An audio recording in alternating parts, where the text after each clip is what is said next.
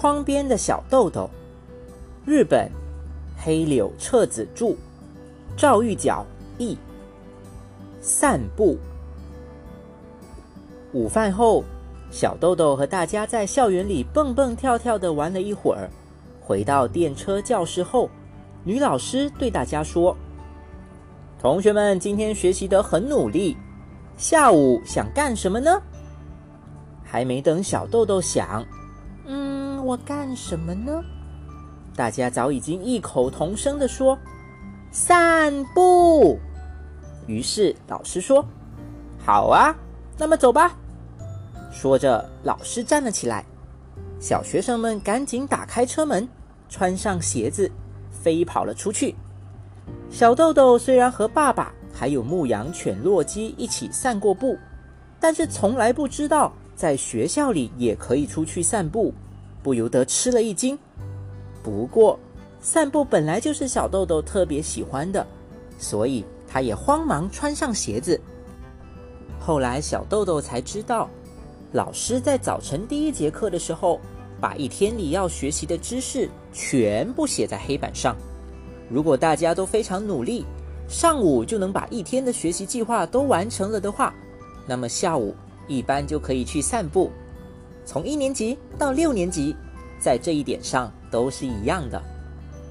出了校门后，女老师走在中间。九名一年级的小学生沿着小河边走着，小河的两岸生长着成排的高大樱花树。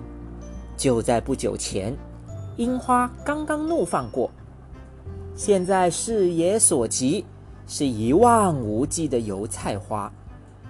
如今，这条小河已经被填上了，自由之丘一带挤满了住宅和商店，但在当时。这里还几乎都是田野。我们是要去九品佛散步。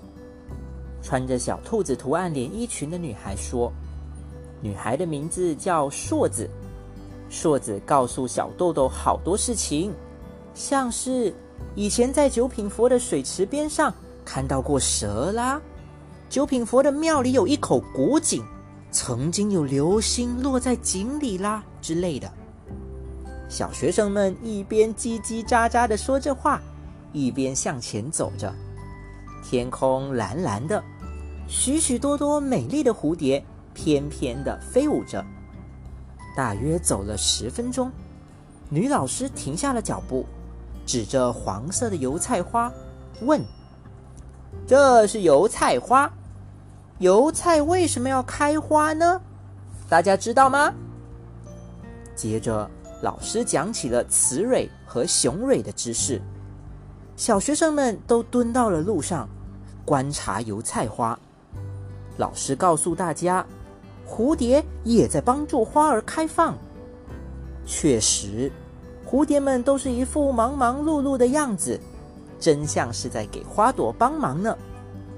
然后，老师又向前走去，小学生们也结束了观察。站起身来，不知是谁说了一句：“雄蕊和红眼睛不一样吧？”小豆豆心想：“嗯，大概不一样吧，但也不太确定。不过，雌蕊和雄蕊是很重要的，这一点大家已经非常明白了。”又走了大约十分钟，这回看到了一片茂密的小树林。那就是九品佛的寺庙所在的。进到寺庙之后，大家叽叽喳喳的向自己喜欢的地方跑去。硕子说：“我们去看有流星的景吧。”小豆豆嗯了一声，就跟在硕子的身后跑过去了。说是一口井，但实际上有他们俩的胸口那么高，好像是用石头砌成的。还有一个木头做的井盖，两人拿下井盖，向下面望去，只见漆黑一片，使劲睁大眼睛看去，只见到模模糊糊的一大块东西，也不知是混凝土块还是石块。小豆豆想象中的闪闪发光的星星，却怎么也看不到。小豆豆把头钻到井里，过了好一会儿，才抬起头来，问硕子：“你见过星星吗？”硕子摇摇头：“一次也没有。”小豆豆思索起来：“为什么不发光呢？”想了一会儿，说：“这会儿，也许星星睡着了吧。”硕子的大眼睛睁得更大了。“哦。”星星也睡觉吗？小豆豆也不太有把握，飞快的说道：“我想，也许星星是白天睡觉，晚上起床，亮闪闪的发光的吧。”然后大家一起看了哼哈二将的塑像，对着塑像的肚子笑个不停。而在昏暗的佛堂中，大佛的塑像却有点吓人。大家这么想着。偷偷的看了几眼，然后把脚放在留着天狗的大脚印的石头上，比较一下自己的脚和天狗的脚。在池边转悠的时候，大家冲着池里小船上的人喊：“你好！”在墓地的周围，大家捡起圆溜溜的黑色卵石，踢着玩跳方格的游戏，玩啊玩，玩啊玩。大家差不多玩得心满意足了，特别是小豆豆，第一次出来散步，非常兴奋。每当有什么新发现，就会发出惊喜的叫声。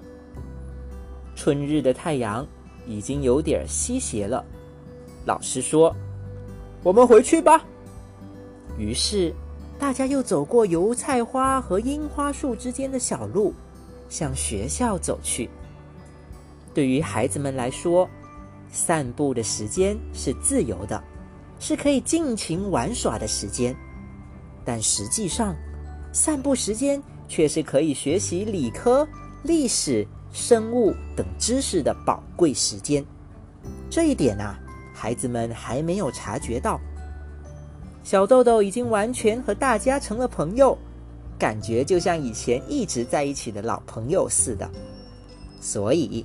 在回去的路上，小豆豆向大家大声提议说：“明天我们还来散步吧！”孩子们都兴奋地跳起来，异口同声地说：“就这么说定了。”蝴蝶仍然是忙忙碌碌的样子，远处近处都传来鸟儿悦耳的歌唱声。小豆豆的心里被喜悦塞得满满的。